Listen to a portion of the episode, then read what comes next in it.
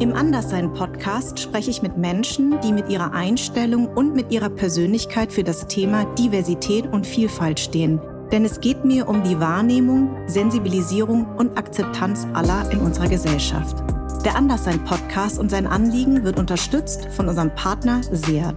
Die junge Automobilmarke setzt sich schon sehr lange für Diversität und Vielfalt ein.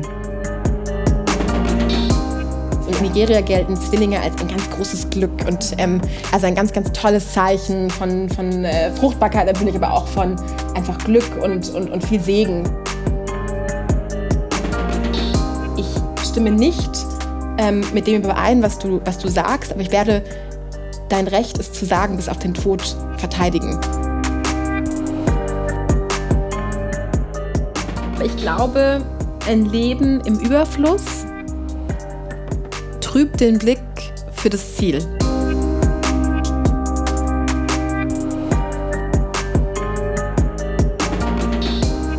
Ich war lange Zeit eine Planerin. Ich war das Mädchen in der Schule, die überall Post-it hatte. Ich dachte immer, ich werde eines Tages Ärztin oder Journalistin werden.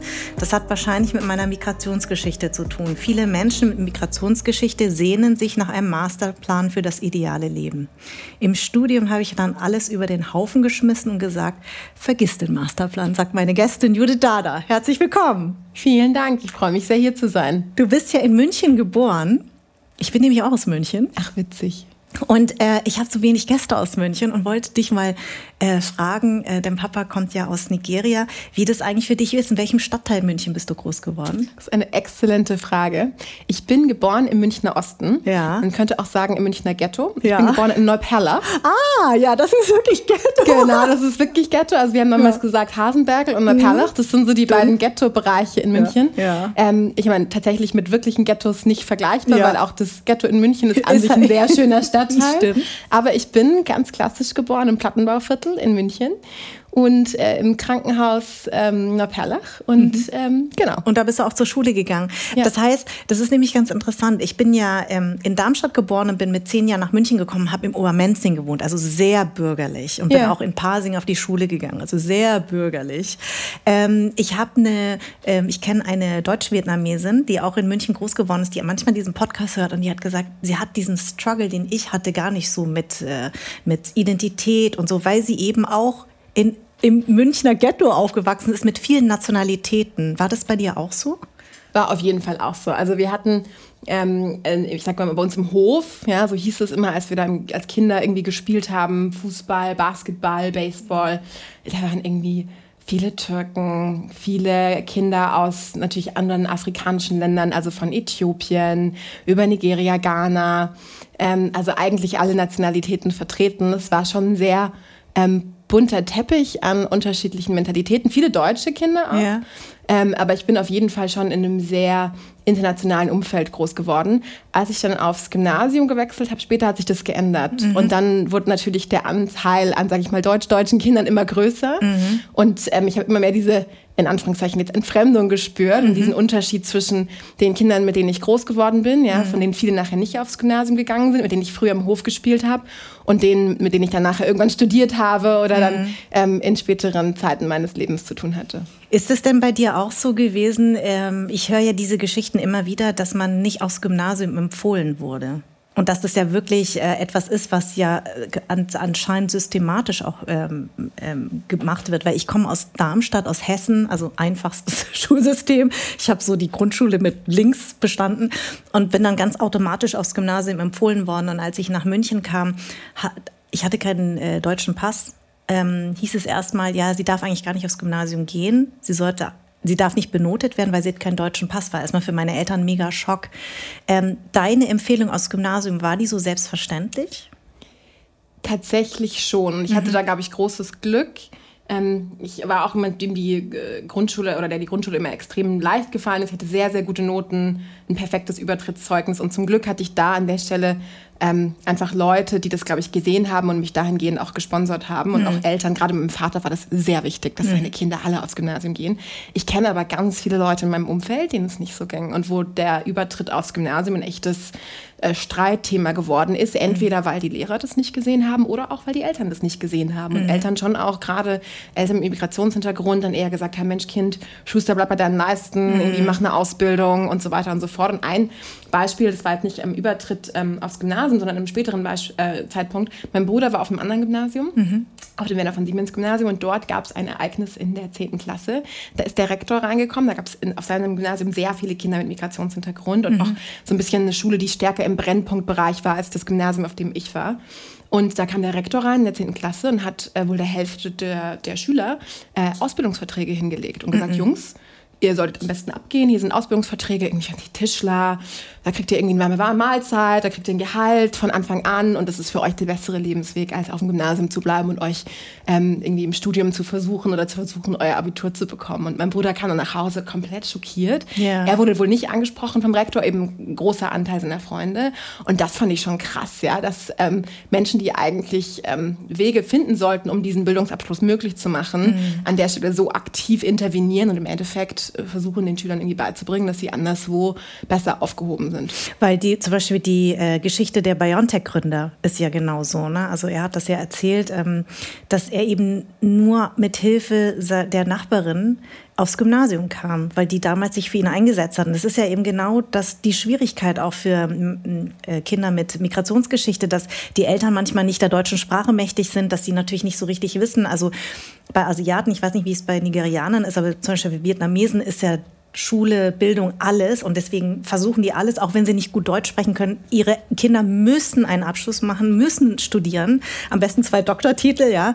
Ähm, aber für meine Eltern war das auch, also ähm, beide sind ja ähm, Akademiker. Für die kam nichts anderes, äh, ähm, also in Frage, wussten ja nicht, dass ich unbedingt Schauspielerin werden wollte. Ja, ich habe das immer gesagt, aber die haben es nicht richtig ernst genommen. Und für sie war es immer wichtig, dass ich das Abitur mache. Und ähm, ich höre diese Geschichten immer wieder, dass eben Kinder es wirklich äh, schwer haben mit Migrationsgeschichte, dass die eben empfohlen werden, obwohl die Noten vielleicht sogar stimmen. Also dass die nicht gefördert, nicht, nicht oft genug gefördert werden. Dieser Rektor, was war denn eigentlich sein Anliegen? Weil, das, weil die Jungs nicht gut in der Schule waren oder weil, das, weil sie Migrationsgeschichte haben oder alles zusammen wahrscheinlich, oder? Oder ich weiß man es nicht? Ich weiß es nicht Wahnsinn. genau. Also ich glaube, man muss natürlich auch sagen, ich glaube, es gibt ein großes grundsätzliches Problem in unserer Gesellschaft, dass, ähm, sage ich mal, Ausbildungsabschlüsse im Vergleich zu praktischen Erfahrungen vielleicht einen zu hohen Stellenwert haben. Ich glaube, mhm. es ist ganz wichtig, dass Ausbildungen aufgewertet werden, dass Leute eben verstehen, dass ein reiner Abi-Abschluss oder auch ein Studienabschluss heißt heutzutage nicht unbedingt, dass du die besten Jobchancen hast. Mhm. Ja, und ich glaube, es ist auch wichtig, dass darüber gesprochen wird gesellschaftlich, dass eben viele Ausbildungszweige, ja, gerade die handwerklichen Berufe aktuell mhm. massiv gesucht werden, die ja. Leute auch wirklich su super verdienen teilweise. Ja, ja. Und ich glaube, es gibt also ein ganz wichtiges Gespräch, was geführt werden muss, was einfach sagt, so müssen wir irgendwie die einen Berufe abwerten im Vergleich zu den anderen Berufen. Aber ich glaube, was nicht passieren darf, ist, dass eine gewisse Gesellschaftsgruppe einfach automatisch in diese Berufe gezwängt wird. Ja. Ja, sondern es muss ein Gespräch sein, was auf der gesamtgesellschaftlichen Ebene mit allen Teilnehmern geführt wird. Und an diesem Beispiel, und ich will da jetzt auch niemandem zu nahe treten, weil ich war selber nicht im Raum, das ist eine mhm. Geschichte, die ist viele Jahrzehnte her, ja. Also, aber da war ganz offensichtlich, die Hautfarbe oder der Migrationshintergrund eines Menschen ausschlaggebend dafür, dass eine Bildungsperson hm. einen gewissen Weg für diese Leute gesehen hat. Und ähm, auch bei mir damals auf dem Gymnasium, wir hatten eine Lehrerin, die auch, ich erinnere mich sehr, sehr gut an einen, ähm, in einer Auseinandersetzung mit einem, mit einem Schüler, der auch Migrationsgeschichte äh, hatte. Ich weiß nicht mehr genau, aus welchem Land er kam. Ich glaube, es war ähm, Afghanistan. Und sie hat zu ihm gesagt, äh, ja, äh, hören Sie zu, äh, das ist hier keine städtische Wärmeanstalt. Äh, wenn Sie ähm, irgendwie ein, ein, warmes Zuhause suchen, müssen Sie woanders hingehen. Also einfach mhm. eine Konnotation, die irgendwie gezeigt hat, dass hier irgendwie so ein Sozialschmarotzertum in den ja. Vordergrund gestellt wurde, dass sie sicherlich so zu einem deutsch-deutschen Schüler nicht gesagt hätte. Ja. ich glaube, das ist schon immer wieder aufgefallen, dass gerade diejenigen, die ja die Potenziale heben sollen, mhm. diejenigen sind, die so ein bisschen den, die Nadel genommen haben und den, den Luftballon zum Platzen gebracht haben. Mhm. Und das fand ich schon erschreckend, gerade in einem, einer Stadt wie München, ja, Ja, ja. der es so gut geht, wo so viel Geld da ist, die so tolle Schulen hat, Mhm. wo man wirklich sagen muss, es, es liegt jetzt nicht daran, dass irgendwie wie vielleicht in Teilen Berlins, wo die Mittel wirklich knapp sind, wo die Mhm. Lehrer wirklich absolut am Ende sind, absolut gestretched sind, nicht die Möglichkeit besteht, diese, diese Chancen aufzutun. Mhm. Du bist ja Unternehmerin und ich finde deinen Lebensweg ganz, ganz spannend. Also erstmal, du warst ja eigentlich sehr künstlerisch veranlagt. Also du hast Theater gespielt, äh, du hast im Chor gesungen, du warst Schülersprecherin, ich war ähm, Chefredakteurin der Schülerzeitung, du warst im Matheclub. Okay, da, da trennen sich tatsächlich unsere Wege, weil Matheclub, hallo. Also du hattest ganz, ganz viele verschiedene ähm, Interessen und hattest ja auch mal kurz überlegt, in den journalistischen Weg oder ähm, eben Akademiker, also Ärztin zu werden. Und hast dann aber Kommunikations- und Wirtschaftsstudium ähm, äh, in München angefangen. Ähm, dieses Künstlerische, warum hast du das dann irgendwann doch vernachlässigt? Aufgrund, weil du dir gedacht hast, das ist eigentlich kein Job? Oder warum, warum hast du das dann doch nicht äh, in, in Betracht gezogen? Ja, das ist eine total spannende Frage. Und ich glaube, es waren wirklich zwei unterschiedliche Gründe, die mich dann dazu bewogen haben, nicht künstlerisch äh, weiter tätig zu werden. Ich war wie du tatsächlich auch Redakteurin bei uns in der Schülerzeitung. Ja. War dann auch später die Leiterin des Studentenmagazins an der, an der Uni München, an der LMU, Unikat Magazin. Bin Ja. bis heute sehr großer Fan. Ja. Und ähm, habe diese journalistische Arbeit immer total genossen. Und ich hatte dann aber irgendwann die Herausforderung, dass auf der einen Seite, ich komme aus einer ja, äh, Familie mit nigerianischen Wurzeln. Mein Vater ist äh, gebürtiger Nigerianer, inzwischen deutscher Staatsbürger. Und in Nigeria ist es ganz klassisch, so wie wahrscheinlich auch ähm, äh, in, in Vietnam. Vietnam. Es geht, du kannst Ingenieur werden, Genau. ja, du kannst äh, Arzt, Arzt werden, werden, und kannst genau. Anwalt werden. Richtig. Und ganz vielleicht noch Lehrer. Ja. Ja. Mhm. aber das ist schon ganz schwierig. Ja? Und eigentlich weitere Berufsfelder existieren praktisch Ja, nicht. das stimmt. Das heißt, natürlich habe ich schon zu Hause auch dieses Gespräch geführt. Ja. Also natürlich auch gerade als jemand, der extrem gute Noten hatte in Chemie, in Bio. Du musst eigentlich äh, Ärztin werden. Ja. Und ich persönlich hatte aber immer diese Passion für das Journalistische. Ich habe aber auch tatsächlich gemerkt, es ist als Journalist extrem schwierig, Geld zu verdienen und extrem schwierig, da wirklich Fuß zu fassen. Und, also das war der erste Grund, also eigentlich mal diese, diese Attribution von was ist eigentlich ein Beruf, der, der Wert hat. Ja. Der zweite Grund war, wo kann ich auch irgendwie Geld verdienen. Und der dritte Grund, äh, es gab noch einen dritten Grund wirklich, war, ich wollte mein Hobby nicht zum Beruf machen. Ich habe irgendwann gemerkt, es gibt einfach eine private Ebene, die ich genieße. Und das ist das Schreiben, das ist das ich sage immer, das Schreiben hilft mir zu denken und das Denken hilft mir zu schreiben. Und das zu professionalisieren und das zu meinem täglich Brot zu machen, da habe ich irgendwann total Angst vor bekommen. Ich dachte, Oh Gott, und was ist, wenn ich irgendeines, also eines Tages mal aufwache und dieses Schreiben nicht mehr genießen kann, weil mein, mein, mein, mein, mein Un- Lebensunterhalt davon abhängig ist. Und das waren so die drei Gründe, die mir dann irgendwann ein bisschen die Augen geöffnet haben. Zum gleichen Zeitpunkt tatsächlich. Ich habe dann damals ja trotzdem angefangen, Kommunikations- und Wirtschaftswissenschaften zu studieren, habe das auch fertig gemacht. Und Kommunikationswissenschaft geht ja auch stark ins Journalistische und Ja. stark in so, so irgendwas mit Medien machen, sagt man immer. Ja? Ja, die ja, genau. Kavelerinnen wollen irgendwas mit Medien machen. Genau. Ähm, ähm, und ich habe aber dann damals, als ich dieses Studentenmagazin ähm, geleitet habe, das war anfangs eine Printausgabe. Wir haben 10.000 Magazine gedruckt und ich war natürlich als ähm, Leiterin für die ganze Werbeeinnahmen äh, zuständig. Und es war ein totaler Kampf, immer diese Werbeanzeigen irgendwie zu vermarkten. Und es war schon damals irgendwie, keiner hat mehr Printmagazine gelesen und so weiter und so fort. Da habe ich einfach entschieden, wir bringen das Ganze jetzt online und musste plötzlich irgendwie HTML und Websites und kannte mich da gar nicht aus. Ja. Hab dann gesagt, okay, ich muss eigentlich mehr mich mit dem ganzen Bereich Tech und digitale Ah, Technologie und so bist du befassen. dann dazu gekommen. Und so bin ich dann dazu gekommen. Also es Ah. war schon kein Prozess, wo ich sagen würde, das war, kam von heute auf morgen, sondern ich habe mich da so ein bisschen treiben lassen. Also ich habe Mhm. irgendwie gesagt, okay, ich mache noch Wirtschaftswissenschaften, als so ein bisschen way out, noch Ja. was Seriöses zu machen. Wobei Wirtschaftswissenschaften ja, also ich hab in der, ein Vater von einer Freundin und von einer Kommilitonin im Studium hat immer gesagt, Wirtschaftswissenschaftler oder BWLer denken, sie wollen Chef studieren. Ja. Und eigentlich auch Wirtschaftswissenschaften ist ein komplett inhaltsleeres Studium. Also Ja. wenn ich es jetzt nochmal entscheiden könnte, würde ich wahrscheinlich irgendwie Mathe oder ähm, Informatik oder Mhm. ähnliches studieren und nicht mehr Wirtschaftswissenschaften und Kommunikationswissenschaft. Aber gut. Vielleicht, vielleicht schicke ich meinen Sohn mal zu dir, weil der ist jetzt in der 11. Klasse und ich hatte nämlich vor kurzem ein Gespräch mit ihm und ähm, es gibt, der ist auf der BMS, auf der ähm, äh, Schule hier, auf der äh, amerikanischen Schule und da ist es zum Beispiel so, oder internationalen Schule, nicht amerikanischen Schule und die haben dann eine extra äh, Stelle von einer Lehr, also eine, wie nennt man das, so eine Uni-Beauftragte und der, die hat mit ihm ein Gespräch geführt, was er mal studieren will. Also ich war schon mal raus, weil ich habe nicht studiert, ich war schon mal so, okay, ich bin raus, sowieso bei seinen schulischen Sachen. Ich so, ja, mach mal, weil ich gar keine Ahnung. Und er hat nämlich Mathe-Leistungskurs für mich, der Oberhorror, ja. Aber da fand ich das ganz interessant, weil er gesagt hat, ja, er ge- gerne so Richtung Finanzen gehen.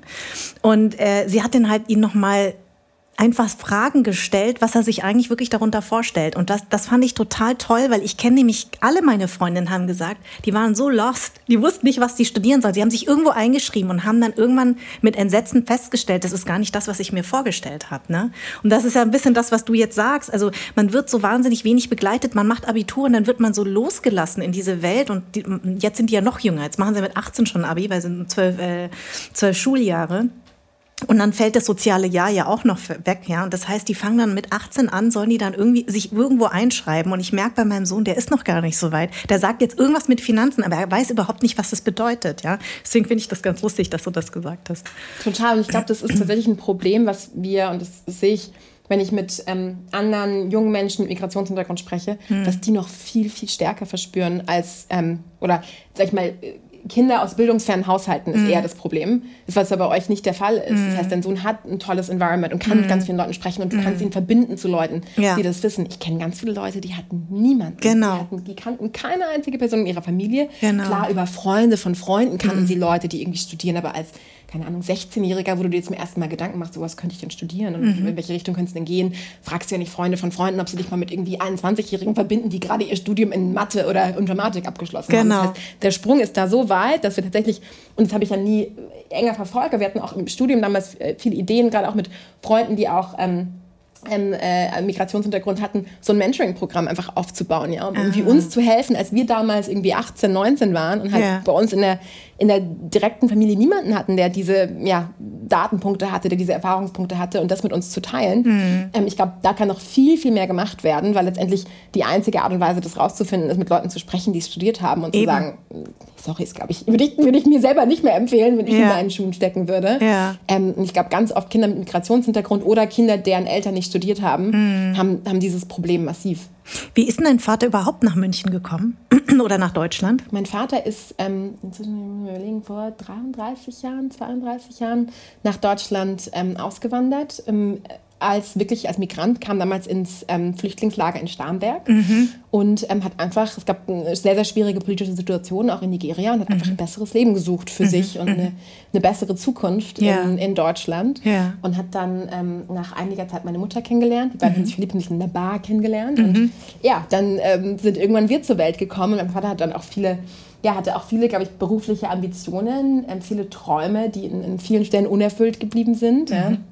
Hat dann letztendlich auch, weil er eine Familie hatte, ähm, im Endeffekt die Arbeit angenommen, die irgendwie Geld reingebracht hat, hatte große Ziele, Umschulungen zu machen, Ausbildungen zu machen und einfach auch einen, einen, weiteren beruflichen Weg für sich aufzubauen. Aber das ist natürlich immer im Spannungsfeld ja, zu einer Familie, die irgendwie genau. auch ernährt werden muss und ja. hat dann, glaube ich, auch viel von seinen, von seinen Träumen und von seinen Wünschen immer uns mit auf den Weg gegeben. Also mhm. Also meine Mutter ist äh, ist Kindergärtnerin, ähm, ah. hat also eine Ausbildung gemacht und ja. sie war immer diejenige, die gesagt hat, egal was ihr macht, ob ihr ans Gymnasium geht oder nicht, ich werde euch immer lieben. Also meine Mutter war immer total easy going und hat uns eigentlich immer das Gefühl gegeben, egal was passiert, ihr könnt A, in Deutschland nicht so tief fallen und B, mhm. ihr habt einen intrinsischen Wert, den euch auch niemand wegnehmen kann. mein Vater hat wirklich eher dieses klassische Einwanderer-Mindset ja. ähm, ausgestrahlt. Ja.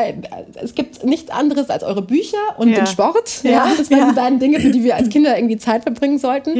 Und ähm, alles andere als eine 1 plus wird auch nicht akzeptiert. Ähm, also Krass. auch wenn es irgendwie mal ähm, äh, jetzt mein Vater war so ganz klassisch, du bringst eine Eins nach Hause und dann mhm. fragt er, und wie viele andere Kinder haben auch eine Eins geschrieben?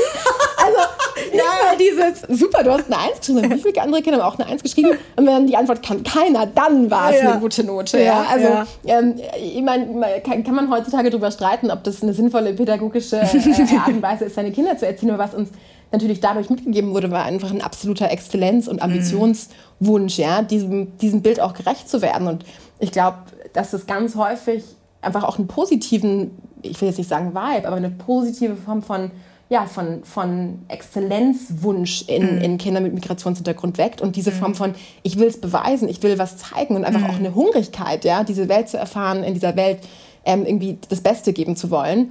Sicherlich auch ein Druck, der damit einhergeht, der ganz, ganz, ganz, ganz schwierig sein kann. Es gibt eine, ich glaube, ich hatte die, ja, das Privileg oder das Glück, dass meine Mutter und mein Vater so ein bisschen ein guter Gegenpol waren, die mhm. sich da so ein bisschen ja, die Balance ja. gehalten haben. Hätte ich zwei Menschen wie mein Vater gehabt und meine Mutter, die auch ein ähnliches Mindset gehabt hätte, dann wäre es mir, glaube ich, zu viel geworden. Ja, und dann genau. hätte ich an vielen Stellen gestruggelt. Weißt du denn, wie das überhaupt für deine Eltern war? Deine Mutter denke denk ich mal, ist Münchnerin und weiß und ähm, mit deinem Vater, wie das für die, für die war in der Beziehung, weil vor 33 Jahren war das ja auch noch nicht so wie heute, ne, muss man ja sagen. Und selbst heute ist es ja manchmal noch schwierig. Ne? Ja, absolut.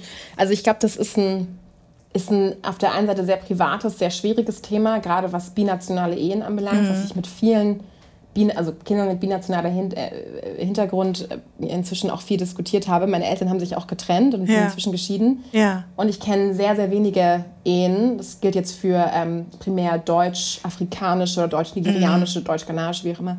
Äh, Ehen, die ähm, erfolgreich ja, über viele, viele Jahrzehnte hinweg funktionieren. Das stimmt. Das ja. liegt primär natürlich an diesen komplett unterschiedlichen kulturellen mhm. Kontexten, die da mm. aufeinander clashen, mm. auf ganz anderen Vorstellungen, was, mhm. ähm, sag ich mal, ein gutes Leben ja. und, ähm, und ja, die Erziehung der Kinder, natürlich auch das gegenseitige partnerschaftliche Miteinander anbelangt. Ähm, da, da trafen wirklich Welten aufeinander und es mhm. war ähm, für uns als Kinder an vielen Stellen schwierig. Mein mhm. Vater hat eine hat eine sehr ähm, ja, konservative Sicht aufs Leben gehabt. Ne? Also was, äh, also jegliche Form von äh, Ausgehen, ähm, Freunde haben. Ich. Ich, alle meine alle, Freunde mit Migrationshintergrund ja, kennen dieses das. Thema. Ja. Also wirklich so dieses, du hast zu lernen, du hast zu lesen und du genau. hast ähm, res mir Respekt zu zollen. Das genau. ist das klassische ähm, Bild. Und meine Mutter war einfach ja, viel lockerer, viel mhm. offener. Also mhm. wirklich so eine Pädagogin durch und durch, die halt ihre Kinder auch ja in einer anderen Philosophie hat erziehen wollen. Und ich glaube, damals als Teenager besonders habe ich extrem viel Frust verspürt, extrem mhm. viel Groll auch meinem Vater gegenüber. Mhm. Ähm, weil ich glaube, äh,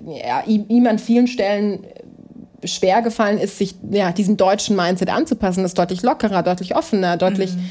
ähm, ja, mondäner war an vielen Stellen und ich nicht verstanden habe, warum es jetzt an mir ist, die ja in Deutschland aufgewachsen ist, die sich ja hier zu Hause fühlt. Wir leben nicht in Nigeria, wir leben mhm. in Deutschland. Warum soll ich mich jetzt diesem nigerianischen Mindset unterordnen? Ja. Und das, das war damals extrem viel Frust, extrem viel Streit, auch ganz, ganz schwierige Jahre, durch die wir gegangen sind.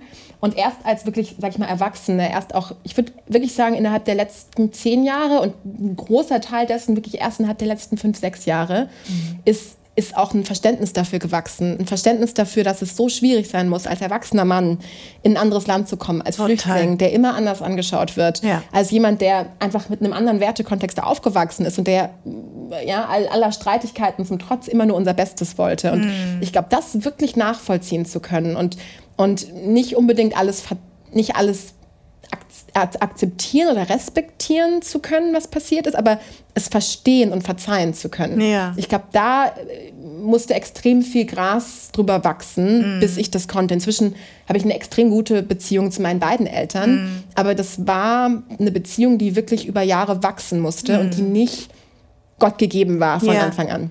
Warst du eigentlich mal in Nigeria? Bist du da mal hingefahren? Ja, also ich war tatsächlich ähm, als kleines Baby da. Mhm. Ähm, mein Bruder und ich sind Zwillinge. Ich habe eine ganz große Zwillingsgeschichte auch in meiner Familie. Ah, meine Mutter ist Zwilling, mein Vater Nein. ist Zwilling, meine Oma, ja, wir sind alle Zwillinge, meine Ach, kleinen Schwestern Quatsch. sind Zwillinge. Nein. Alle, alle zweieiige Zwillinge. Also das, Nein, das, Zwillingsgehen, was auch genetisch ist. Ja. In Nigeria gelten Zwillinge als ein ganz großes Glück und mhm. ähm, also ein ganz, ganz tolles Zeichen von, von äh, Fruchtbarkeit natürlich, aber auch von einfach Glück und, und, und viel Segen, äh, ja. den eine Familie dann äh, über, über, überkommt. Und dann sind wir direkt als kleine Zwillinge mit meiner Mutter und meinem Vater nach Nigeria. Das ja. war das erste Mal, daran erinnere ich mich nicht. Ja. Es gibt aber viele Fotos. Und dann bin ich nochmal da gewesen, ich glaube als so Zehnjährige. Mhm. Und habe dann da auch viele Erinnerungen an meine ganzen Verwandten. Mein Vater hat unglaublich viele Geschwister. Ähm, meine Oma, die damals noch am Leben war. Und äh, eine ganz tolle Zeit, die wir da verbracht haben. Und seitdem aber tatsächlich nicht mehr. Und ja. das lastet auch ziemlich auf, auf mir. Inzwischen bin ich verheiratet ja. ähm, und mein Mann und ich wollten eigentlich jetzt auch nach Nigeria. Gut, dann kam Covid. Mhm. Äh, da war erstmal nicht möglich, irgendwie zu reisen. Mhm. Äh, mein Bruder und meine Schwester waren beide seitdem da, auch, äh, sag ich mal, in ihren späten 20ern. Also ah. haben da durchaus mehr, mehr Zeit verbracht als ich. Aber ich war immer so viel unterwegs zwischen Europa, ich habe dann in den USA studiert, in, in England, in Irland gelebt, dass ich wirklich irgendwie nie mir die Zeit genommen habe, nochmal diesen Connect zu meinen Wurzeln zu machen. Aber es steht ganz, ganz oben auf meiner To-Do- und Prio-Liste, dass sobald ich mal wieder ein bisschen Zeit und Luft zum Atmen habe, dann steht als nächstes eine Reise nach Nigeria an. Aber das erste Mal, als ich wirklich ein totales Wow-Erlebnis hatte, war, als ich mit äh, Anfang 20 äh, in die USA gegangen bin, ähm, um dort zu studieren, äh, nach New York. Ah, ähm, war ich an der Columbia. Und ich habe zum ersten Mal plötzlich um mich herum so viele Afroamerikaner und Afroamerikanerinnen gesehen und vor allem auf einem auf einem Level, die waren alle, also die, die waren wie das, was ich nie hatte. Die waren unglaublich gut gebildet, also als Ja. Role Model, die waren Ja. unglaublich gut gebildet, waren alle total cool, total beeindruckend. Und ich war plötzlich umgeben von diesem Bild von Black Excellence, wohingegen ich in Deutschland immer aufgewachsen bin mit dem, die armen Kinder in Afrika. Und sogar Menschen in meiner Familie, also Verwandte, die, die ich über alles liebe, die mich über Ja. alles lieben, aber was immer Mitschwung war, ihr seid ja ja, ihr seid, die, die Afrikaner sind ja arm. Die ganzen Kinder müssen ja hungern. Mhm. Ja. Das ist ja ganz schlimm. Mal Genau. in Afrika. Ja. Und gerade in München, ja, mal die Afrikaner. Ja, mal ja. denen geht's ja so schlecht. Ja, ja, genau. Mal die Kinder mit dem Hungerbauch. Ja. Mein Gott. Ja. Dieses Bild von, von Afrika und von meiner Identität war immer geprägt von Struggle, von Mhm. Flüchtlingen, von Armut, von, von, von Negativem. Es war Mhm. nie dieser, oder nie, stimmt natürlich auch nicht, weil ich habe viele afrikanische Feste erlebt und ich glaube, jeder Mensch, der irgendwie äh, Freunde hat oder, oder Verwandte oder, oder, oder Bekannte, die afrikanische Wurzeln haben, der weiß, dass dieser Kontinent vor Freude und vor Lebensenergie und vor Offenheit nur so sprüht. Und ich kann jedem Menschen nur wünschen, das einmal zu erleben. Und wenn man mal eine gute Party oder Menschen haben will, die wirklich wissen, was es bedeutet, das, das Leben zu stimmt. lieben und zu feiern, Ja. der muss nach Afrika gehen. Ja. Aber, aber viel von dem, was mir wiedergespiegelt wurde von der deutschen, sag ich mal, Mehrheitskultur, war dieses Bild des Leides. Und zum ersten Mal, als ich in Amerika war, habe ich gemerkt, es gibt eine ganz andere Identität, die man für sich aufbauen kann, die neben der, sag ich mal, amerikanischen ganzheitlichen Identität besteht, die für sich in sich auch ganzheitlich ist und die exzellent ist und die Freude und die, und die Mut und die Ambitionen ausstrahlt. Und das Ja. war für mich ein solcher Aha-Moment. Und ich Ja. habe mich so pudelwohl gefühlt, obwohl ich irgendwie erst ein paar Tage da war. Ja. Und habe direkt Freunde gehabt, die mich auf irgendwie ähm, Dinner, die mich auf Poetry Sessions im, im äh, Museum of Black History, in Bro also plötzlich in diese ganze Welt reingezogen haben. Und ich konnte einfach nicht glauben, dass mir das alles entgangen ist, weil wir eben in Deutschland dieses Bild von Menschen mit afrodeutscher Geschichte immer noch, zumindest in der mehrheitlichen Betrachtung, extrem negativ aufladen. Jetzt hast du ja gesagt, du warst ja in äh, äh, Amerika, dann warst du auch in London.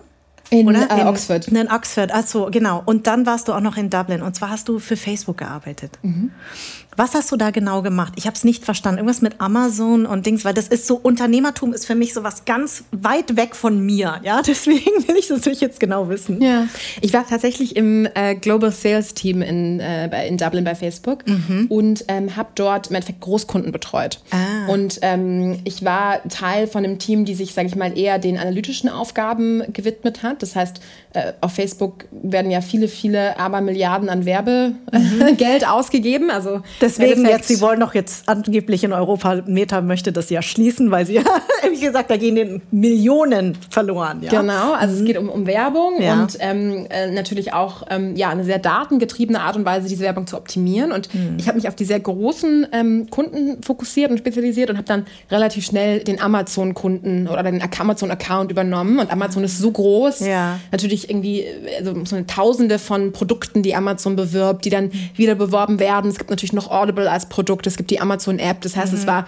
eine sehr äh, analytische Arbeit, weil eigentlich dieser Kunde nur im Aggregat von diesen vielen Datenpunkten betreut werden kann. Das war im Endeffekt mein Job. Ich habe dann ähm, ja, viel mit den ähm, Produktmarketing, äh, Engineering und Sales-Leuten gemeinsam gearbeitet, um diesen Account zu entwickeln, um sicherzugehen, dass Amazon natürlich die Daten aus Facebook rausbekommt, die sie brauchen, um ihre Werbung gut auszusteuern, aber gleichzeitig natürlich auch, ähm, ja, sag ich mal, alle Formen von, von Kunden-Needs, Kunden-Requests ähm, mit, mit abzubilden und abzudecken. War nicht immer ganz einfach. Ich meine, die beiden Unternehmen sind an vielen Stellen sicherlich auch Wettbewerber, aber ich habe unglaublich viel gelernt und es war eine ganz, ganz spannende Zeit. Und du hast in Dublin gewohnt. Wie war das denn eigentlich dann, in Dublin zu wohnen? Also ich denke mir immer, das ist nochmal was ganz anderes, gerade wenn man in Amerika war und, und, und in England. Also, also Dublin ist ja nochmal eine eigene Welt für sich. Wie war das? Also ich habe Irland geliebt und ich liebe die Iren. Ich habe noch nie, vielleicht bis auf die Kanadier, ein so offenes, warmherziges, einfach durch und durch, also äh, wundervolles Volk erlebt wie die, wie die Iren. Also total beeindruckend. Ja. Ich habe mich da von Anfang an total wohl gefühlt. Ähm, ich bin auch ein riesiger Fan von der Natur. Das heißt, mhm. ich war eigentlich immer mit meinem damaligen Freund, heute Mann, wir waren eigentlich jedes Wochenende draußen am Wandern oder ähm, äh, haben irgendwie, sind Kajaken gewesen, sind durchs Land gefahren. Ich meine, Irland ist ja, ja nicht so groß, da ja. kann man relativ gut ähm, in so einem Roadtrip äh, erkunden. Und musikmäßig auch. Genau, tatsächlich so auch. Ja, Dublin ist ja bekannt dafür. Ja. Ne? Mhm. In Dublin selbst habe ich mich immer witzigerweise nicht wohl gefühlt. Ah. Und ich glaube, das lag primär daran, dass ähm, ich einfach kein Fan von der Bierkultur bin. Ja, okay, gut. Ist, mir auch Als in München, ja, ich darf das immer gar nicht sagen, sonst ja. werde ich irgendwie noch verstoßen und darf nicht mehr zurück. Aber ich trinke einfach nicht gern Bier, hm, ich vor allem nicht. nicht. in großen Mengen. Ja. Und so diese Kultur, die sich einfach sowohl in England als auch in äh, Irland extrem viel im Pub abspielt mhm. und nicht wirklich irgendwie ja, in, in, anderen, in anderen sozialen Orten. Das habe ich einfach, das war nicht so meins. Und mhm. tatsächlich fand ich Dublin auch einfach unglaublich teuer. Dafür, mhm. dass es halt irgendwie relativ klein ist. Natürlich wie in England die Wohnungen alle, sorry, aber Dreckslöcher sind ja, für ja. das Geld, was man bezahlt. Ja. Und ich fand, also ich fand die Arbeit bei Facebook total spannend oder bei heute Meta habe unglaublich viel gelernt, aber ich, ich muss auch sagen, ich habe irgendwann so ein bisschen so dieses ähm, Erasmus für Erwachsene satt gehabt. Ne? Also es ist ja so in, in Dublin, da ist Facebook neben Google, neben Yahoo, neben Airbnb, ja. neben Pinterest. Ja. Und eigentlich jeden, den du triffst, ja, der arbeitet der irgendwo arbeitet da. auch irgendwo mhm. da. Und dann hast du natürlich auch noch die Kantine von Facebook. Das heißt, mhm. morgens frühstückst du bei Facebook, mittags isst du dort zu Mittag und abends ja. isst du dort zu Abend. Das heißt, mein ganzes Leben hat sich nur dort abgespielt. Meine Mitbewohnerin hat bei Google gearbeitet. Und es war ein einziger Tech-Club an Leuten, die sich irgendwie gegenseitig selbst repliziert haben. Mhm kann total bereichert sein, wenn man da Bock drauf hat. Aber ich muss sagen, ich hatte eigentlich eher Lust, so ein bisschen die große weite Welt zu sehen. Mhm. Und gerade so das Thema Netzwerken ist total viel zu kurz gekommen. Also das war so, du warst so in dieser Blase ja. von Facebook und Google irgendwie gefangen, dass du gar nie den Anreiz hattest, da irgendwie rauszukommen. Ja. Und das ist halt dann doch relativ schnell irgendwie ein bisschen zu viel geworden. Und so habe ich dann meinen mein Weg zurück nach, äh, nach Deutschland gefunden, in einem Job, der mich zum Glück inzwischen zu ähm, deutlich diverseren Menschen und diverseren Berufskontexten führt, als jetzt das reine. Das musst du mir jetzt mal erklären. Ich habe es versucht rauszufinden. Also, du, also erstmal muss man sagen, du bist ja mit Mitte 20 bist du ja nach Dublin gekommen. Stimmt das? Also du warst sehr, sehr äh, ja. jung. Ja. Und hast dann quasi mit 29 ja eigentlich schon fast alles ausprobiert. Und dann bist du, ähm, du bist ja immer noch sehr jung, ähm, hast du Jeanette zu Fürstenberg kennengelernt, die La jetzt sag mir mal, wie man es richtig ausspricht, La Familia oder? La Familia. Gegründet hat. Was ist das genau?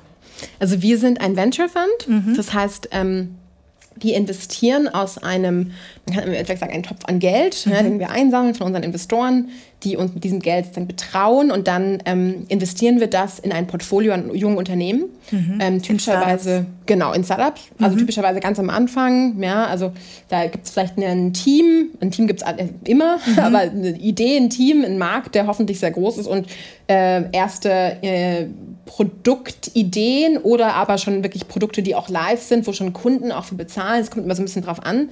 Und ähm, dann machen wir eine Due Diligence, das heißt, wir schauen uns diese verschiedenen Teams an, ähm, versuchen zu verstehen, wie gut äh, der oder wie groß der Markt ist, wie gut das Produkt ist, wie gut das Team in der Lage ist, das auch aufzubauen, investieren dann und äh, bleiben dann investiert für eine sehr, sehr lange Zeit und versuchen, dieses Unternehmen groß zu machen. Also wie Höhle der Löwen. Wie Höhle der Löwen. Ah, aber weniger, das verstehe ich. Absolut. Wie ja. Höhle der Löwen, aber ja. weniger, also wir machen weniger konsumerorientierte Modelle, mhm. das ist ja dort äh, stark im Vordergrund, sondern wir fokussieren uns wirklich eher auf diejenigen Unternehmer und Unternehmerinnen, die das nächste Siemens, das nächste ja. BMW aufbauen wollen, also deutlich mehr, wie sagen wir, B2B-Kontext, also mehr mhm. Industrie, äh, mehr Infrastruktur, mehr Software as a Service. Das steht für uns im Vordergrund. Und ähm, Wer sind diese Investoren? Weil ich habe gelesen, sie ist ja auch äh, die, ähm, also deine, du bist ja Co-Geschäftsführerin, also die ähm, Jeanette zu Fürstenberg hat das ja gegründet und sie kommt ja aus einem ähm, aus einer Familie, aus einem Familienunternehmen. Sind es dann eher so, deswegen La genau. Familia sind das Investoren, die auch sozusagen Familiennetzwerke? Ganz genau, ah, ganz genau. Verstehe ich. So wie Oetker oder Miele oder so. Ne? Genau. Ne? Das sind ja alles noch familiengeführte Unternehmen. Genau. Ah,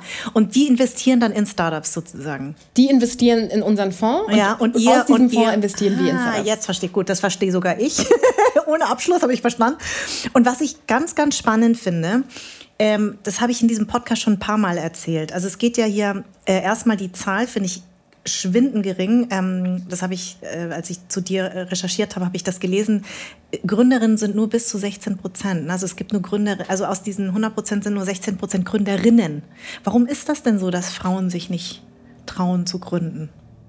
Das ist eine exzellente Frage, die so viele verschiedene Antworten hat. Mhm. Ähm, es fängt an bei dem Gesellschaftsbild, das eine Frau nach wie vor genießt oder an dem sie leidet. Ne? Mhm. Also eine Frau ähm, wird nach wie vor, und dann sind wir wieder bei der ganzen Gender-Debatte mhm. und sollen wir gendern, sollen wir nicht gendern und so weiter und mhm. so fort. Aber nach wie vor leben wir nicht in einer Gesellschaft, in der junge Mädchen so aufwachsen, dass sie den Eindruck haben, dass alle diejenigen Berufe, die Männer ausüben oder Jungen ausüben, ihnen auch offen stehen. Mhm. Das ist das erste Problem. Es ist ein Bildungsproblem, ein Gesellschaftsproblem. Und bis nicht jede Mutter, jeder Vater, jeder Lehrer, jeder Nachbar mhm. Mädchen genau das Gleiche auf den Weg mitgibt, was sie Jungen auf den Weg mitgeben. Und das fängt an, und ich, inzwischen bin ich dafür sensibilisiert, aber ich, kriege immer wieder Gänsehaut, wenn ich sehe, wie kleine Mädchen mit drei, vier Jahren mhm. von Kopf bis Fuß pink angezogen sind Prinzessin hier, Einhorn da, Glitzer hier, Glitzer da. Und die Jungs mit ihren Flugzeugen und ihren Autos und ihren Baggern und sonst was spielen. Und Mädchen, wenn sie einkaufen gehen oder wenn sie Werbung gezeigt bekommen, wohlduftend, ganz nett, ganz toll, ganz soft und Jungs stark und ja. frech. Und es ist einfach unglaublich. Und ja. mir kann kein Mensch erzählen, dass ein Mensch, der dadurch aufwächst. Unser Gehirn besteht aus so vielen Neuronen, die mhm. so unglaublich mächtig sind, dass ein Baby und ein Kleinkind so viel von seiner Umwelt aufnimmt und verarbeitet, dass das keinen Unterschied macht in der Art und Weise, wie sich Menschen selbst sehen und was sie sich selbst zutrauen. Ja. Das ist der erste große ähm, Aspekt. Natürlich widerspiegelt sich das auf der anderen Seite wieder in Biases. Das mhm. heißt, es ähm, äh, beeinflusst, was wir Menschen zutrauen und wir mhm. trauen Frauen andere Dinge zu, als wir Männern zutrauen. Mhm. Das heißt, also der erste Aspekt ist, was traue ich mir selbst zu? Mhm. Welchen Weg wähle ich für mich? Der zweite Aspekt ist, was traut mir die Welt zu? Welche mhm. Türen öffnet die Welt mir? Und der dritte Aspekt ist, glaube ich, ein ja, fast ein soziologischer Aspekt, nämlich wie ähm, tauschen Menschen Informationen aus, wie sozialisieren sich Menschen. Und mhm. es gibt zahlreiche Studien, die einfach zeigen, Gleiches gibt sich gern, uh, umgibt sich gern mit Gleichem. Mhm. Same sticks to same. Mhm. Das sehen wir im Migrationsbereich. Ja, richtig. Ja, das sehen wir im Genderbereich. Mhm. Und so kommt es, dass Männer lieber mit Männern abhängen und Frauen lieber mit Frauen abhängen. Und Männer auch, auch genau, Männer gern Männer fördern auch Ganz im Übrigen. Genau. Ne? Die, die, die schanzen sich dann untereinander dann die Jobs zu. Ne? Also genau. Und genau, entschuldige selbst du, ja. Ja, auch ich genieße einen Weinabend mit meinen Ladies, mhm. wo kein Mann dabei ist. Ja. Und zwar durch und durch. Und ja. das eine ganz natürliche und auch nicht schlechte Tendenzen. Es gibt einen Grund, warum wir dadurch vielleicht Vertrauen äh, ähm, formen. Es gibt auch Studien gelesen, die sagen, naja, früher sind halt Frauen, ne, als die Männer dann irgendwie die Tiere gejagt haben, haben Frauen irgendwie ihre Sozialkontexte gefunden, haben sich um die Kinder gekümmert, mhm. haben irgendwie äh, die gesamte Struktur, das Dorf, wie auch immer, die Höhlen, keine Ahnung was gemanagt. Mhm. Das heißt, ich glaube, es gibt gute Erklärungen dafür, aber was, zu was es führt, ist, dass es einfach in dem Kontext, in dem wir Wert messen, gesellschaftlich, und das ist leider heutzutage Geld und Einfluss, mhm. Frauen massiv benachteiligt sind im Vergleich zu Männern, wenn es um Chancen gibt, die sich ihnen auftun und wie Menschen ja, ihnen auch äh, diese Chancen entsprechend ermöglichen. Mhm. Und ich glaube, so und alle drei Faktoren sind Faktoren, an denen wir arbeiten müssen. Wir müssen arbeiten an Netzwerken und dafür sorgen, dass Netzwerke nicht als gleichgeschlechtlich oder irgendwie auch gleichethnisch oder wie auch immer gesehen werden. Wir müssen äh, an Bias arbeiten und wir müssen an Selbstbild arbeiten von Frauen oder von Menschen mit Migrationshintergrund mhm. oder von Menschen mit bildungsfer bildungsfernen Hintergründen. Mhm damit wir das gesamte Problem lösen können. Bist du denn fürs Gendern? Jein. Ja. Es ist eine ganz schwierige Frage. Ich habe äh, viele Diskussionen über viele Gläser ja, Rotwein zu diesem Thema gehabt. Ja.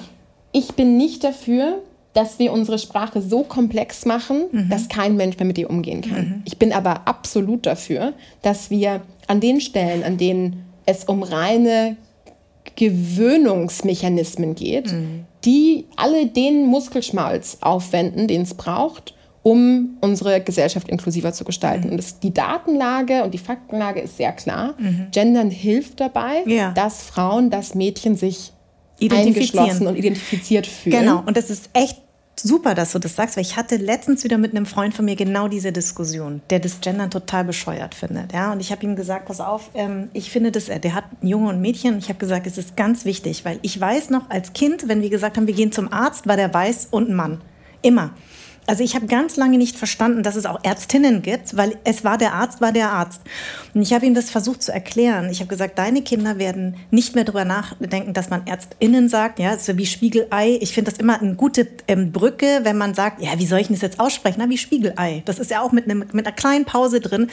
Und ich versuche hier in diesem Podcast ganz, ganz ähm, das wirklich durchzuziehen. Ich vergesse es auch häufig, ähm, aber ich finde es wichtig, ähm, weil ich möchte meinen Kindern irgendwas anderes mitgeben. Und ich glaube, für unsere Kinder wird es kein Problem mehr sein, äh, auch das N-Wort nicht mehr zu sagen und das Z-Wort nicht mehr und dass man eben gendert. Ich glaube schon, dass es wichtig ist, weil ich weiß noch, wie mein Selbstbild war. Es war einfach nicht asiatisch und meistens sehr weiß und männlich geprägt. Und ich glaube schon, dass das Gendern hilft. Und ich kriege natürlich immer nur von Männern auf äh, Instagram dann immer geschrieben, weil ich Gästinnen schreibe oder Gästin, die regen sich darüber total auf, sind nie Frauen, sind immer nur Männer.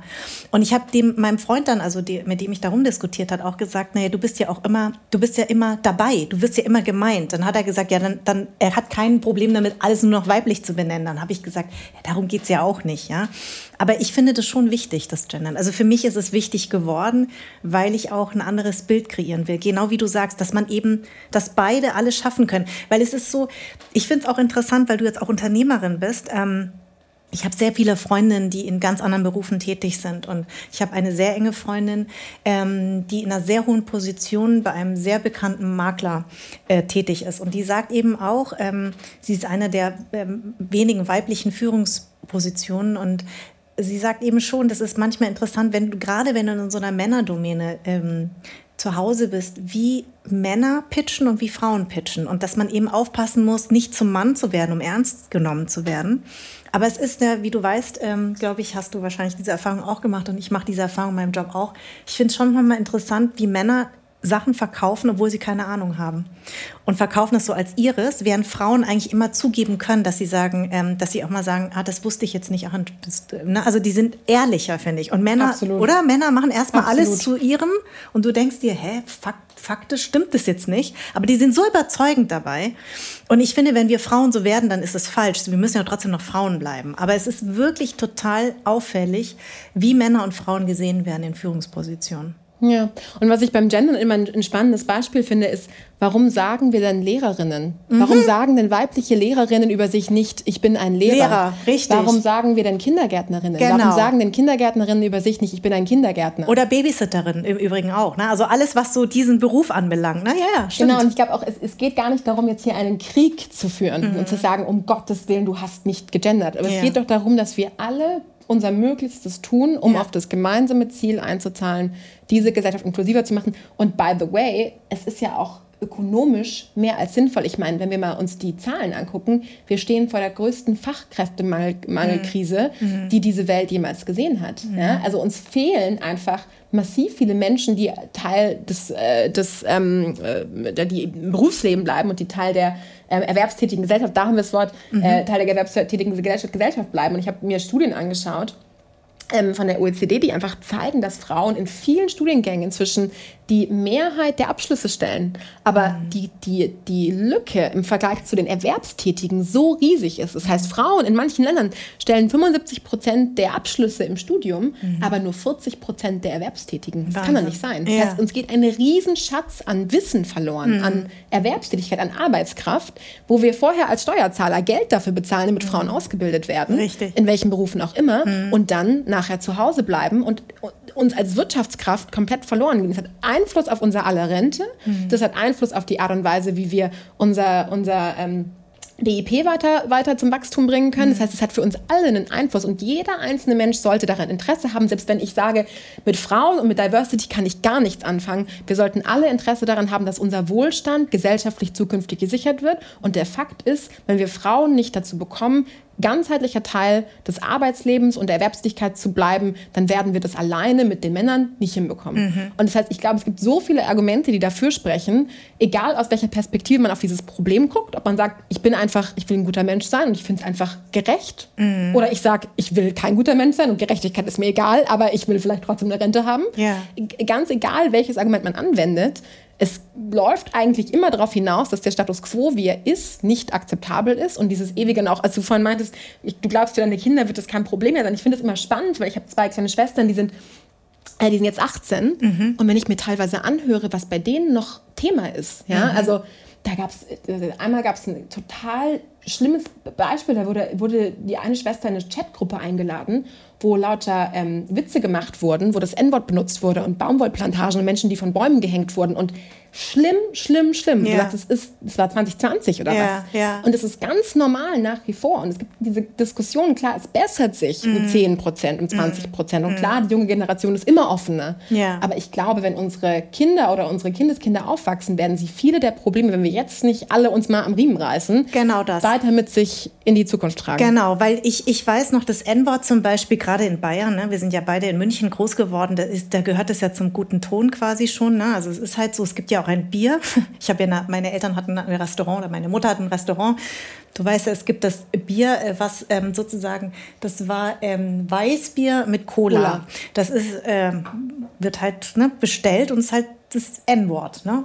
Und, ähm, äh, und deswegen, ich, ich wir sind beide damit ja quasi groß geworden. Und ich glaube, ähm, diese ganze Diskussion, die ich ja auch mit meinen weißen Freunden habe, auch aufgrund dieses Podcasts, dass ich gesagt habe, man muss natürlich immer aufpassen, dass man nicht dieses zu sehr dieses Betroffenheitsding und dass man nicht mehr weiß, was man sagen darf. Man muss irgendwie trotzdem die Mitte zueinander finden, dass man, wenn jemand unsicher ist, ich bin zum Beispiel sehr unsicher, wenn jemand wie du nigerianischen Vater und äh, weiße Mutter hat man früher halt gesagt, ja, die ist Mischling. Ich weiß, dass man das nicht mehr sagen darf, weil stimmt ja auch, äh, Hunderassen sind Mischlinge, aber nicht Menschen. Ne? Und dann weiß man manchmal nicht, wie benennt man einfach so jemanden. Aber ich, ich sage immer meinen Freunden, frag doch einfach. Lieber fragen. Schau, das ist total witzig, weil meine mhm. Geschwister und ich sagen immer, wir sind Mischlinge. Ja, siehst du? Mhm. Und, das ist, und das ist genau die Unterhaltung, die wir haben mhm, müssen. Mhm. Bestimmt gibt es jetzt Leute da draußen, die sagen, mein Gott, ist sie ignorant ja. und irgendwie sie hat den Rassismus in sich aufgenommen ja. und weiß gar nicht, dass sie sich damit abwertet. Ja.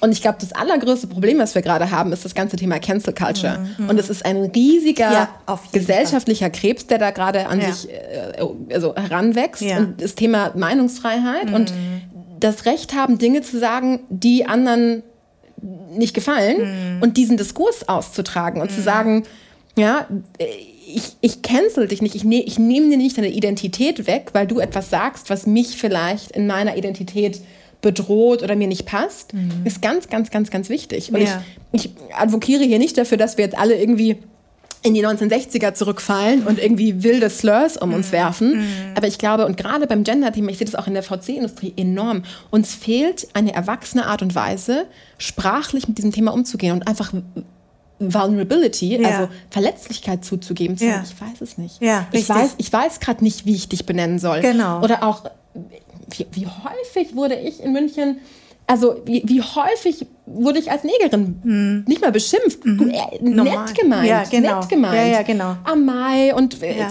genau. und äh, was bringt es mir, diesen Menschen zu canceln und mhm. komplett wütend zu werden und an die Decke zu gehen und zu sagen, mit dir will ich, ich will dich aus meinem Leben streichen. Mhm. Wenn ich tief in mir weiß, die meisten Menschen oder mhm. viele Menschen meinen es nicht böse. Heißt es, dass es okay ist und dass sie es weitermachen können? Nein. Nein. Heißt es, dass ich sie darauf hinweise? Natürlich ja. ja. Heißt es, dass man diesen Diskurs austrägt? Ja. Mhm.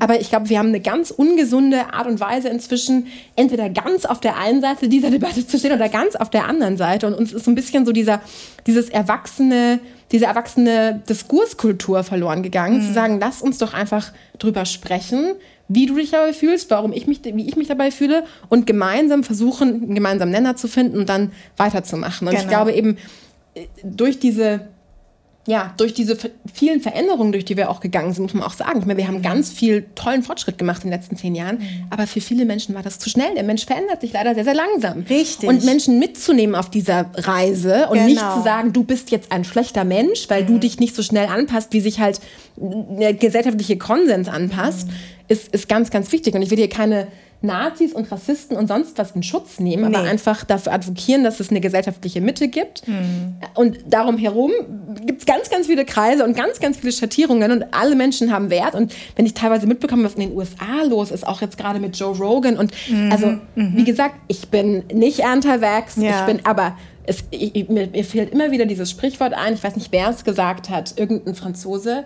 Ähm, ich stimme nicht ähm, mit dem überein, was du, was du sagst, aber ich werde dein Recht, es zu sagen, bis auf den Tod verteidigen. Ah. Dieses, dieses grundsätzliche Sprichwort, um, um, bei dem es um Meinungsfreiheit geht, um, um, um, das Aushalten von Meinungen, mit denen ich nicht übereinstimme, mhm. ist, glaube ich, ganz, ganz, ganz wichtig, wenn wir wirklich sicher gehen wollen, dass wir uns als gesamte Gesellschaft weiter bewegen und nicht nur ein kleiner Teil der Gesellschaft einen Riesensprung nach vorne macht, aber währenddessen eigentlich den gesamten Teil so weit von sich entfremdet, mhm. dass wir insgesamt alle noch mal weiter zurückgeworfen werden, anstelle gemeinsam einen Schritt nach vorne zu machen. Ich finde das total spannend, was du sagst. Ich versuche meinen weißen Freunden immer wieder zu erklären, dass, ähm, dass es ja häufig damit zu tun hat, es wurde vieles unterdrückt, es wurde vieles unter den Teppich gekehrt. Ähm, ich meine, ich komme noch aus einer Generation ähm, und Hans Sapai und ich, wir sind so eine Generation und wir haben beide festgestellt, wir sind aus einer Generation, wo das Anpassen noch ganz wichtig war. Die Eltern haben immer nur dir mitgegeben, bloß nicht auffallen, bitte anpassen, egal was die Leute draußen sagen, anpassen, anpassen, anpassen.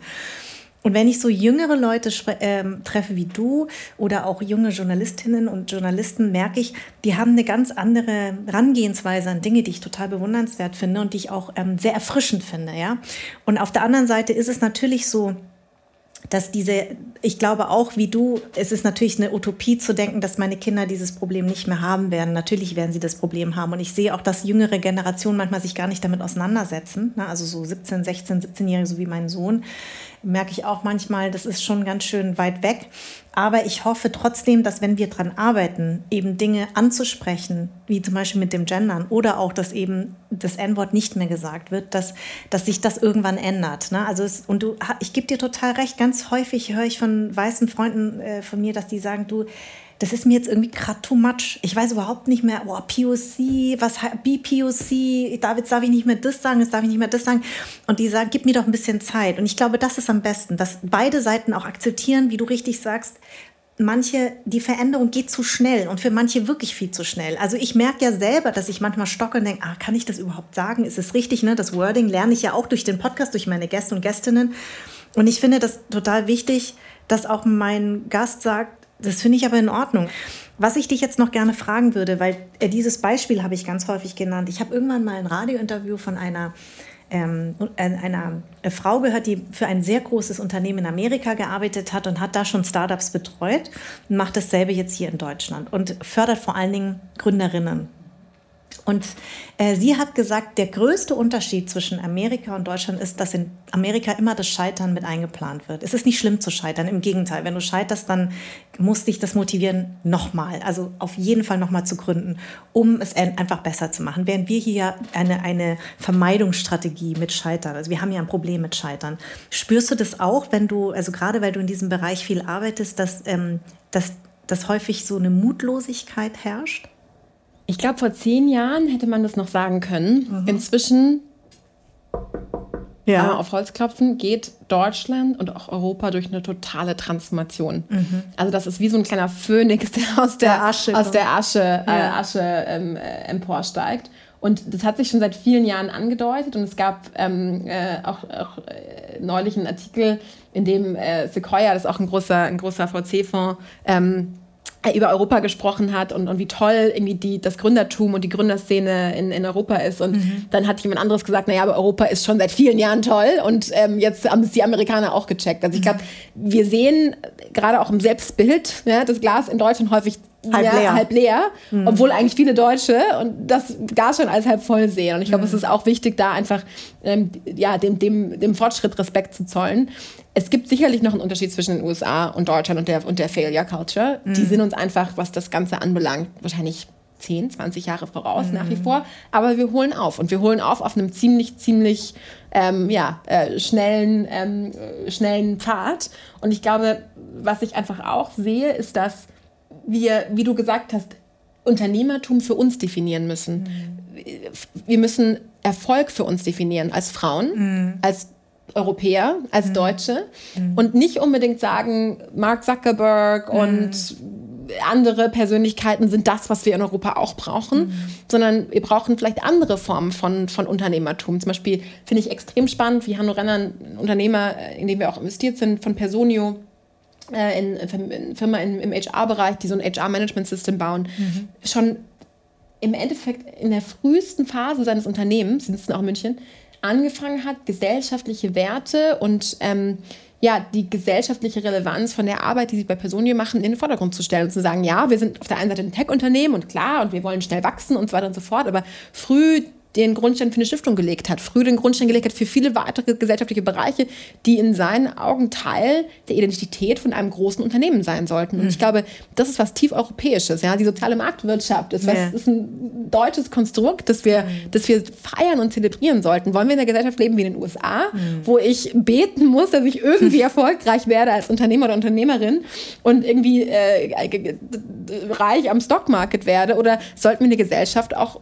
bauen, die auch die Ärmsten, die auch die Schwächsten, die auch die Langsamsten aufhängt. Mhm. Und ich glaube, ja, das ist, ein, das ist eine Friktion, das ist eine Spannung, die wir wieder aushalten müssen, weil mhm. es gibt viele verschiedene Kräfte, die da an uns zerren. Aber gerade jetzt, was das Thema Nachhaltig anbelang, Nachhaltigkeit anbelangt, gerade wenn es darum geht, sich jetzt wirklich mal die Frage zu stellen, wie sehen erfolgreiche Unternehmen der Zukunft aus? Mhm. Ich glaube, da haben wir eine riesengroße Chance, viel größer als in den USA, das wirklich zu begreifen mhm. und diese Form von, von nachhaltigem, guten Unternehmertum auch wirklich groß zu machen. Mhm. Auch da sind wir noch ganz am Anfang in Europa, wie jedes andere Land auf der Welt. Mhm. Aber ähm, ich, ich habe da extrem viel Hoffnung für die Zukunft und glaube wirklich, dass wir da gerade in den letzten Jahren extrem viel Fortschritt gemacht haben und äh, sicherlich auch noch zukünftig weitermachen werden. Und stimmt die Beobachtung, dass vor allen Dingen Menschen mit Migrationsgeschichte häufig Startups gründen, weil sie ja auch nicht die gleichen Berufschancen auf dem Arbeitsmarkt haben? Kannst du das teilen? Also tatsächlich gab es dazu jetzt äh, vor circa einem Jahr mal die erste Studie, die auch herausgefunden hat, dass ähm, in deutschen Startups jedes fünfte Startup einen Gründer oder eine Gründerin mit Migrationshintergrund hat, mhm. was ganz schön viel ist. Ich hätte gedacht, es ist deutlich weniger. Das heißt, ähm, dieses Bild von äh, Migranten tun nichts, um äh, unsere Gesellschaft nach vorne zu befördern. Ich meine, gut, das ist jetzt seit Covid, glaube ich, auch vorbei und seit wir äh, irgendwie tolle Impfstoffe mhm. ähm, aufgrund von, von tollen Migranten in unserer, in unserer ja. Gesellschaft haben. Aber ähm, ich glaube, das wurde dadurch auch widerlegt. Mhm. Und ähm, was, wir, was wir einfach sehen, ist, dass viele Gründer und Gründerinnen, die wir treffen, die Migrationshintergrund haben, extrem hungrig sind. Mhm. Und ich meine, wenn es darum geht, ein großes Unternehmen aufzubauen, heißt es mehr oder weniger, dass du dein Leben, nicht, ich will nicht sagen opfern, das klingt ein bisschen märtyrisch, aber äh, auf jeden Fall doch zu einem großen, großen Teil widmen musst, mhm. der Aufgabe, das aufzubauen. Das ist keine leichte Aufgabe. Es wird dir alles abverlangen. Mhm. Und dieses Wagnis einzugehen, das kommt das wagen häufig diejenigen, die noch nicht satt sind vom genau. Leben. Ja, und die auch kein doppeltes Netz haben übrigens. Ne? Das, was wir alle nicht richtig haben, weil unsere Eltern eben, ähm, ich weiß noch, als Kind war ich immer so neidisch auf alle, alle Kinder. Meine, meine deutschen Freunde haben, und Freundinnen haben halt immer von den Omas und den Großeltern halt Geld bekommen. Und wir haben halt immer Geld nach Vietnam geschickt. Ja, also bin ich halt groß geworden. Und ich glaube, durch dieses Knapphalten und immer dieses, alles wurde investiert, um nach Vietnam die Familie zu unterstützen, hat mich, glaube ich, auch so werden lassen, dass ich eben nicht nur immer bereit bin, mich neu zu erfinden, sondern dass ich auch weiß, was es bedeutet, weil ich kein doppeltes Netz habe. Also ich habe jetzt Eltern, die jetzt nicht arm sind oder so, ne? die haben es wirklich zu was geschaffen, aber es ist für mich nicht selbstverständlich, weil es geht nicht über Generationen, die Geld haben, sondern es ist wirklich so, dass ähm, ich die Familie in Vietnam jetzt sehr, sehr viel immer noch unterstützen will und muss und dass es für mich was Selbstverständliches ist. Ja, also deswegen, ähm, ja, ich glaube, das ist auch unter, das unterscheidet mich auch manchmal von meinen Freundinnen, also die ähm, Biodeutsche, ich habe viele Biodeutsche oder weiße Freundinnen, die einfach ganz anders groß geworden sind, auch mit einem ganz anderen Background und immer mit einer Sicherheit, während bei uns war es immer knapp. Also ich weiß noch, dass diese Geldsorgen, die haben mich teilweise als Kind wahnsinnig gemacht, also auch Kenn aufgefressen. Ich. Kennst du auch, ne? Kenne ich sehr, sehr gut. Ja. Ja, sehr, sehr gut. Na, und deswegen, glaube ich, ist man auch so fleißig, weil man die ganze Zeit, also das hat einen ja so wahnsinnig ange, also das hat mich unglaublich gepusht, weil ich gewusst habe, okay, wenn ich das jetzt selber nicht in die Hand nehme, dann wird mich keiner auffangen. Also, und das ist aber interessant, dass gerade mein deutsches Umfeld, wenn ich das so wirklich beobachte, die haben viel größere Existenzängste als ich, obwohl ich Existenzangst kenne. Kennst du das auch? Ich muss mal überlegen. Ich würde nicht sagen, ich weiß nicht, ob ich es Existenzangst nennen würde. Aber ich glaube, ein Leben im Überfluss mhm. trübt den Blick für das Ziel. Mhm. Und ich glaube, was wir vielleicht als Menschen mit Migrationshintergrund aufgrund der Knappheit, die wir erlebt haben, weil wir immer wussten, der Fakt, dass ich ins Chorlager fahren kann, mhm. heißt, dass meine Mutter sich vielleicht diesen Monat keine neue Jacke kauft. Mhm. So, so war das bei mhm. uns zu Hause. Und ich mhm. wusste, meine Eltern opfern gewisse Dinge, die sie sich nicht leisten, mhm. damit wir uns etwas leisten konnten, damit wir in unsere Ausbildung, in unseren Sport, in unsere Kindheit investieren konnten mhm. oder unsere Jugend. Und ich glaube, das schärft doch den Blick für das Wesentliche im Leben, für die Art und Weise, wie Eltern und Kinder miteinander aufwachsen, für die Art und Weise, wie aus wenig dann doch irgendwie viel gemacht werden kann. Mhm. Und ich glaube, vielleicht ermöglicht es manchmal, das ganze Leben nicht so tragisch wahrzunehmen, ja, nicht so als oh Gott und all die Möglichkeiten und all der Überfluss und was soll ich nur tun mit mhm. mir, sondern zu sagen, ich weiß auch, wie es was es heißt, wenn man nichts hat und ja. auch dann kommt man durch. Mhm. Und ich glaube, das gibt einem vielleicht oder zumindest mir gibt es heute eine gewisse Ruhe mhm. Und eine gewisse also diese zu wissen, wie knapp das Leben sein kann und wie schön es trotzdem sein kann. Das gibt mir eine gewisse Ruhe zu wissen, auch wenn, auch wenn meine berufliche Karriere, Karriere nicht erfolgreich wäre, mhm. es wäre nicht das Ende der Welt. Es ist sicherlich schwierig und ich würde nie anderen Kindern wünschen, in dieser Form von Knappheit zu leben. Aber ich weiß trotzdem, dass es nicht das Ende der Welt wäre. Und, und das gibt mir vielleicht eine, eine Ruhe und Gelassenheit, die ich nicht hätte, wenn ich immer viel zu viele Möglichkeiten und viel zu viele Türen und keine Ahnung, durch welche ich jetzt gehen soll, gehabt hätte. Schönes Schlusswort. Judith, vielen Dank, dass du meine Gästin warst. Vielen Dank, dass ich hier sein durfte. Anderssein ist eine Produktion der Fahn und Pracht Company.